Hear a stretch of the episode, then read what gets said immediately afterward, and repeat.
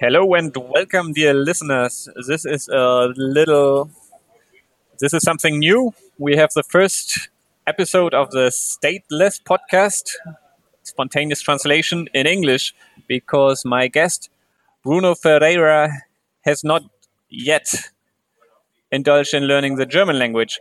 Hi, Bruno. Hello, um, uh, heiße Bruno. Uh, I'm just kidding. You know, like my German is very limited. Um, but I'm very glad to be your uh, first international uh, guest in the show. Um, yes, gr- great having you here. Um, can you give a short introduction where you're from and where you're currently living? Yeah, yeah. Um, uh, okay, so I'm natural from uh, Paredes, which is like a, a, town like 30 kilometers away from Porto. Um, so actually, I came back now to, uh, to Paredes because I had to get some stuff done, and uh, um, you know, like, uh, and it's now the the holiday season and so on. But uh, at the moment, I'm like I'm half a nomad because um, I'm living in, in the border with Spain in uh, in Algarve, in um, a town called Vila Real Sant Antonio. Um, so um, so that gives me the you know the chance you know like okay so if I'm um, mm-hmm uh, if I'm feeling more nomad, I can just uh, drive five minutes across the border and be in another country and eat some paella and uh, and practice my Spanish. Um, if I'm not feeling that adventurous, then I just stay in my side of the border. Cool. So you know, like that was uh, my own, um, uh, you know, like first step adaptation to a nomadic life. I see. I see. And uh, what are you doing for a living? Um, okay, so I was I just um, finished all my Airbnb units. Uh, I was managing uh, seven of them in uh, in Porto. Um, so I just uh, you know gave back um, the last two I had for um, for the summer uh, for in, uh, in late November. I just gave them away. Um, you know, like I saved some money, and at the moment I'm like um, I'm doing some crypto currency trading. And uh, I'm trying to work on uh, building a cryptocurrency trading bot for smaller exchanges like EtherDelta, uh, CoinExchange, and Coins Markets. Um, and I'm also um, on the process of building a Amazon uh, product. Um, so um, so I, I want to uh, you know like I want to automate um, my income. Uh, I want to build you know like it's hard to um, build totally like 100% passive income. Um, unless you know like you just have tons of money in the bank and then you connect you collect uh, interest uh, you know like every three months or so. Yeah. um, but you know like i want i want my work to be as automated as possible and you know like uh, fulfilled by amazon uh, also known as amazon fba it really does a lot for you like um, after you get you build your product uh, you just ship it to their warehouses and uh, you know like they pretty much take care about um, yeah. everything else um, yeah. Can, can you talk a little bit about the airbnb business um, how, how did this work out for you did could you make enough money for a living and then why are you not doing this anymore yeah, okay. So, um, you know, uh, it started in a in a very funny way, which was um, so like I was living in Porto downtown with um, with a friend, but then you know like um, he was like having this long term relationship with his girlfriend, and you know like they they uh, wanted their privacy, and uh, so I had to look a room for myself. And because I was having you know like um, I was having a startup in in uh, Tech in Porto, I was you know like having a lot on my mind, so I didn't want to waste a lot of time look for a place for my own. So you know, like I just went online and uh, I took a look at at uh, some rooms and so on, and then I just um, I saw one room and I was like, okay, I'm not gonna waste a lot of time. Uh, I'll just take this, like my landline. Um, but you know, like I paid like three months in advance. Um, but you know, like in the end, I realized that, um, the place stay was really terrible for a long term because there was a stripper club just downstairs, and I didn't realize it because I went to during the day so during the night, you know, like I would hear um, the music from the strip club. I would hear, you know, like guys passing by, you know, like uh, catcalling the strippers and so on. It was a kind of a nightmare to live at. And to the you know, like um, you know, like, I'm sorry, I'm gonna have to move out. And, uh, you know, they didn't tell me there was a street line. Um, and me, you know, like, uh, I'm sorry, but I cannot you your money back. I kind of spent it in some debts I have. Um, but you can have someone else if you want. And then I heard about Airbnb, and I just put it on Airbnb. And, you know, like I was um, impressed on you know how much money I could do, um, and I was really um, you know mm, I, I, I was shocked, you know, like I could you know like rent the, the room for uh, thirty euro a night, while I was paying like two hundred euro per month uh, on rent, um, and I was like I make um, a lot more money. Um, so I had it in uh, August, and then um, in, uh, in the spring 2016, I decided you know, to a. So I was renting more um, more flats, and um, uh, and I was listing them on Airbnb. Um, so like there was a time when I had uh, already seven of them. Um, but then, you know, um, once there's a business and people are making money, the government wants to take a piece of it. Uh, so the government started introducing more and more taxes, um, and now it started, you know, like doing some crazy regulation. For example, um, you know, like this government, it's a mix, it's a coalition in between, um, you know, the center left party and then uh, the old school communists and the new school communists. So they are doing. I don't know if it went through already, but uh, they were doing this proposal uh, to the parliament to limit Airbnb to three months a year. Um, and you cannot do Airbnb if it's approved. You cannot do Airbnb in Portugal for more than three months a year. Um, and you know, like they want to protect locals, um, so they don't, they are not kicked out of downtown. But uh, you know, like on the side of the Airbnb entrepreneurs, like you cannot run a business, you know, like just uh, working three months a year if you're paying a bank mortgage every month, and or if you're just paying rent every month. And on the other hand, for the locals, it kind of sucks that, that they would they would have to move out for the summer. Um, and um, so it's I had to, you know, I had to quit uh, Airbnb. And on the other hand, it's uh, I'm grateful that I did, uh, you know, because it forces me to um, move somewhere else, you know, like move to um, Amazon FBA. Yeah, right. Uh, you know, build my product and, So um, you know, much more um, location independent. yeah, you you are forced to move on. Um, do you think is there is there any chance to actually run an Airbnb? Let's let's say there's no trouble with the regulation and be uh, location independent, or do you think it's kind of a dead end? Uh, you can do it, um, and um, I don't know if you heard of Vu. Is um, he, he, ha- he is an entrepreneur and he has like some, let's say, kind of life hacking tutorials. For example, he has a tutorial like Airbnb. It's on Udemy, like Airbnb hacking uh, tutorial something, and uh, I did learn a lot from that course.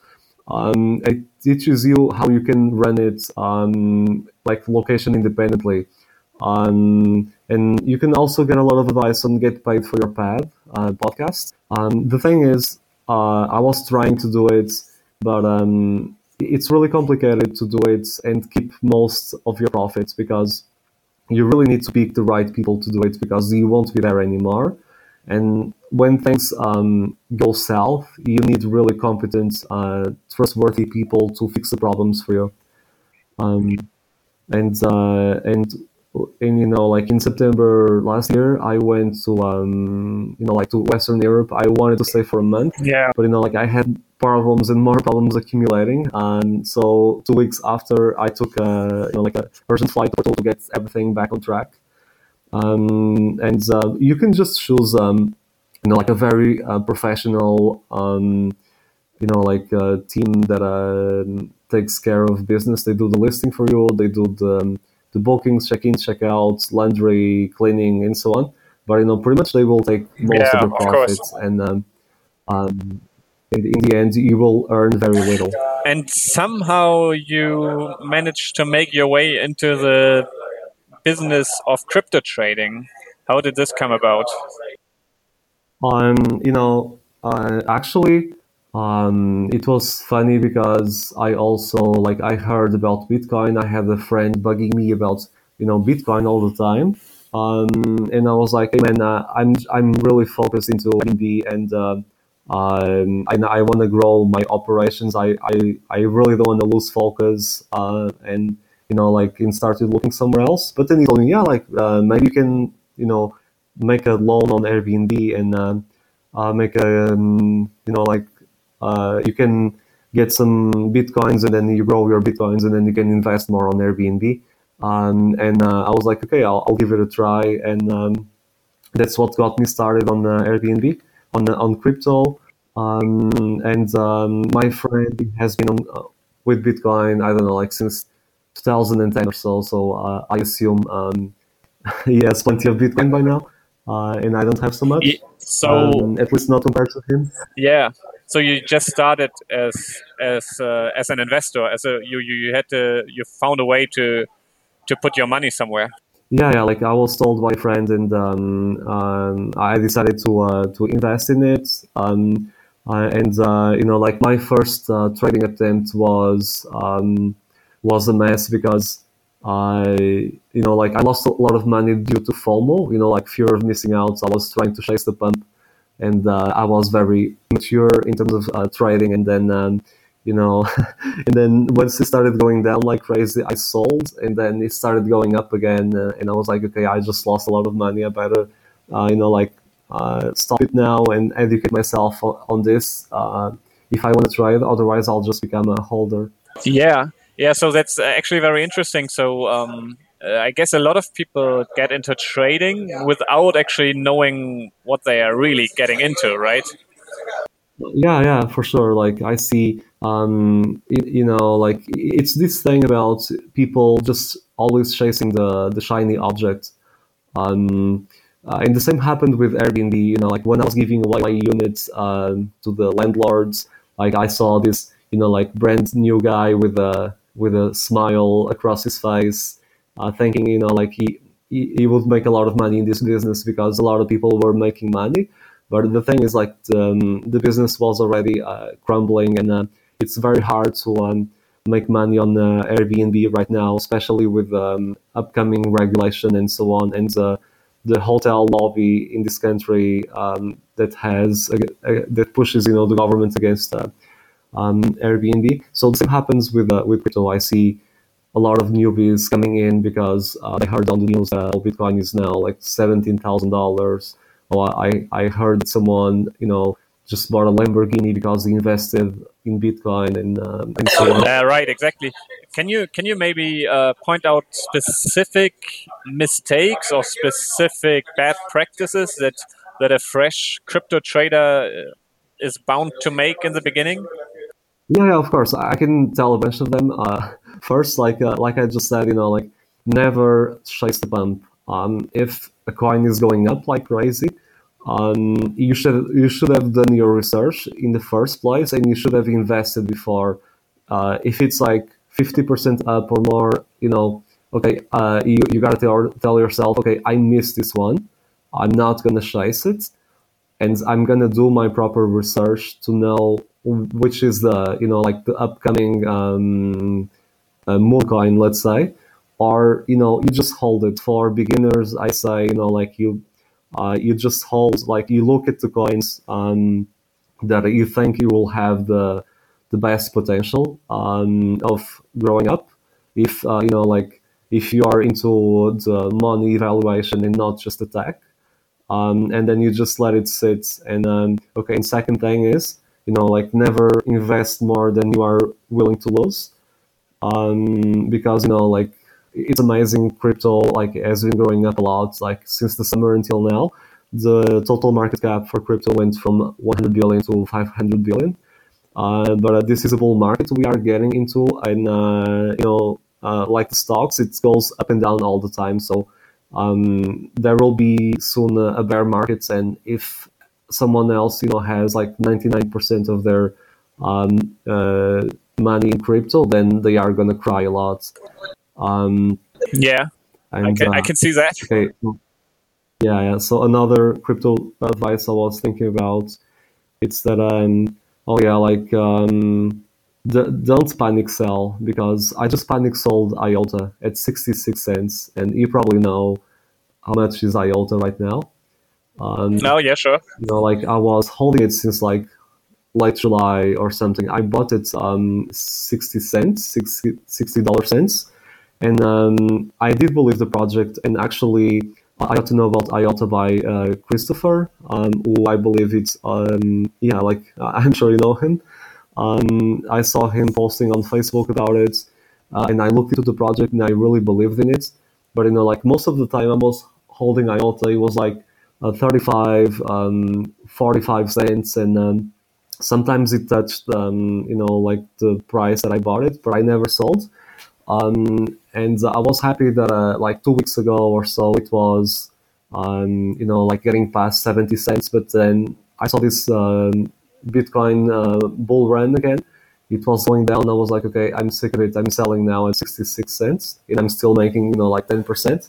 But uh, I I was panic selling, and I didn't do my research. Um, I didn't know IOTA, uh, you know, like was coming up with a lot of partnerships, and um, it would have been, you know, like a very quick five minute research. Like I could have just gone into the Telegram group or um, to the forums and say, hey, what's up with IOTA? Are we expecting uh, any new stuff? Or I could have just, uh, you know, follow their Slack and their Twitter, and I would know there would be very, um, I know, like uptrending news. Um, and um, uh, so that's it. Like never FOMO um, never go all in and never panic sell. Uh, right, right. Uh, so, if I understand you right, you do research about a coin to get a better feel for the longer term prospects, right? Yeah, yeah. Okay, so this comes as a for So- um, advice. Like do um, you know, like do a very deep um, fundamental analysis. Like technical analysis for crypto won't be that important. Um, it, it's uh, you can get a, a good feel with technical analysis, but you know, like if the fundamentals aren't right, like then the technical analysis is just worse.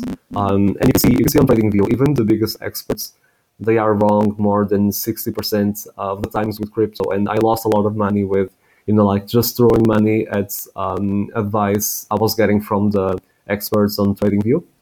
Uh, so that can come as a fifth advice, you know, like don't just trust uh, experts because uh, it's really, really hard to um, guess what's going to happen in these markets. Right, right. And is there something like a typical time period for a coin to hold for you? Um, I, I would say, mm, you know, I was, I, I was, you know, trading and um, uh, I wouldn't, you know, hold it for much longer. But I can see, you know, like with um, with some coins like IOTA and EOS, um, I'm also mad because I was told about EOS when it was at 60 cents, when it was at two dollars. Now it's more than eight. And you know, like if um, if the um, the coin is really promising, uh, you know, like you just hold it forever. You hold it for as long as you should. But if you're you know, like, but with, with Stratis, for example, I'm just holding it uh, because there will be a lot of news during December and early January. Um, so once the hype is gone, um, then I'm, I'm gonna Yeah, cool. trade this one. Um, That sounds interesting. Um, and wh- where, where where do you think you're heading? You you mentioned before that you're also interested in doing a trading bot, which sounds to me like a like a device that does automated short-term trading, right? Yeah, yeah, um, yeah. Because I was looking to uh, into trading bots, and uh, I can see that so far um, there's only um, you know trading bots for the biggest crypto um, platforms like you know Bittrex and Poloniex and so on. Um, the only small exchange that um, you can use a bot is um, it's Cryptopia, and I think uh, it's um, Gunbot that uh, lets you work with Cryptopia you know the um, um, the, um, the small exchanges they have the small market cap coins and those are really risky but uh, if things are done right then you can make a lot of money um, because you can easily get a you know get a 10x or a 30x um, and so on.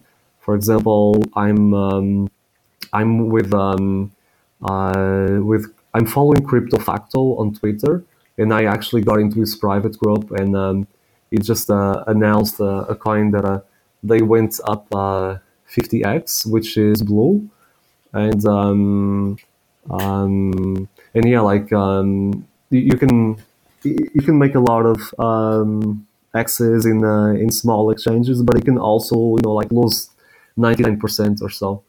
Yeah. So uh, if, if if you take a step back again uh, and look on on the whole trading as a means of income, how much would you say do you work? How much hours do you spend in front of your computer uh, when you're trading?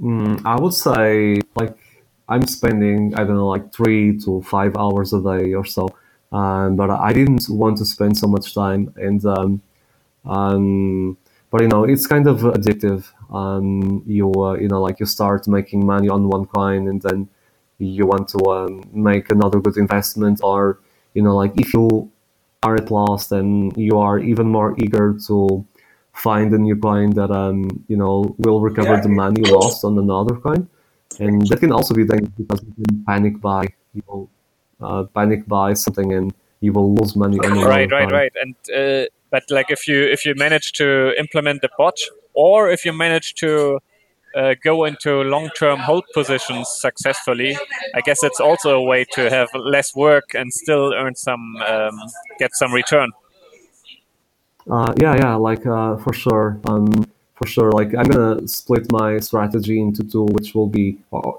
you know, um, a part of my portfolio will be just for long-term holding, and um, and I'm probably you know like gonna hold um, IOTA and um, EOS, um, and uh, you know, you know, and uh, of course Bitcoin, um, and then I'm gonna swing trade. Um, these coins that uh, you know are on top 100 or top 200 um, and I know there will be uh, very interesting upcoming news, and I'm going to hold it, you know, like for a couple of weeks uh, or months. Um, and then on the other hand, there are the, um, the small market cap coins where uh, in a couple days you can, you know, like you can make a lot of money or lose a lot of money. Um, and, um, and it's the reason why we want to build the bots because we uh, want to, uh, we want to have, you know, the bots uh, look into all of these small market cap coins, and there's more than a thousand of them, and uh, it's more than uh, a human uh, can do. Uh, so it's the reason why it should be automated in uh, in the first place. Um, so um, so I hope that this three-way strategy will, um, you know, bring more more money in, le- in less effort. right uh, you, you also told me another project of yours is uh, an Amazon F- FBA project. Yeah, yeah. Um, uh, an, Amazon FBA product, I mean. Um, Just just before we get into that, let, let me ask one stupid question. Uh, have you have you ever worked like a regular job, and and uh, was that ever an option for you? Did, did you pursue a career yeah, yeah, like, earlier in life? um, Uh, you know, the last normal job I had was in a, uh, you know, like it was in a, like, I wouldn't call it a startup anymore. It was already a, a grown-up startup with uh, tons of funding, which is called Living PlanIT, and they they are building um, smart cities. So I left in uh, sometime in the spring 2012, and um, uh, you know, like, and then I took some time to figure out what I was going to do next. Um, so let's say it was already more than five years ago, but you know, like it wasn't, you know, like it wasn't really corporate because we were actually working from a golf course. We had, um, uh, we turned the golf course lounge into um, uh, into an office, and you know, like I could come like at 10 a.m. Uh, and then by 11 a.m. if I wasn't feeling inspired, I would just, uh, you know, strike some balls at the golf course and then come back. Um, so you know, like I wasn't, you know, never really into like big corporation, um, you know, box office. Um, that that was never really my thing. Yeah, I can relate to that. So, like, what, what what is your prospect now? What what are your bigger goals for the next couple of years? Um, you know, I want to, um, I want to, um, you know, like I'm gonna finish the the Amazon brand. I will do, which will be, um, I'm gonna do like some uh, masculinity related products. You know, like I I like knives, I like hunting knives, and so on. So I'm gonna start building some accessories for it. And um, you know, like actually, where I'm located in, um, where I am from in Portugal, there's a lot of, um, you know, leather industry and clothing industry and so on. So I can actually, um, you know, get it to be produced easily and with quality in my own country. So um, I don't have to outsource it from China and you know wait five, four or six weeks for the product to come um, and inspect it and send it back if the quality is no good. So it's always good if you can um, uh, if you can get the product um, produced in your own country or somewhere close. Yeah, cool. So I have and that's also the products you do are something that you can relate to personally, right? Um, uh, this yeah, is something.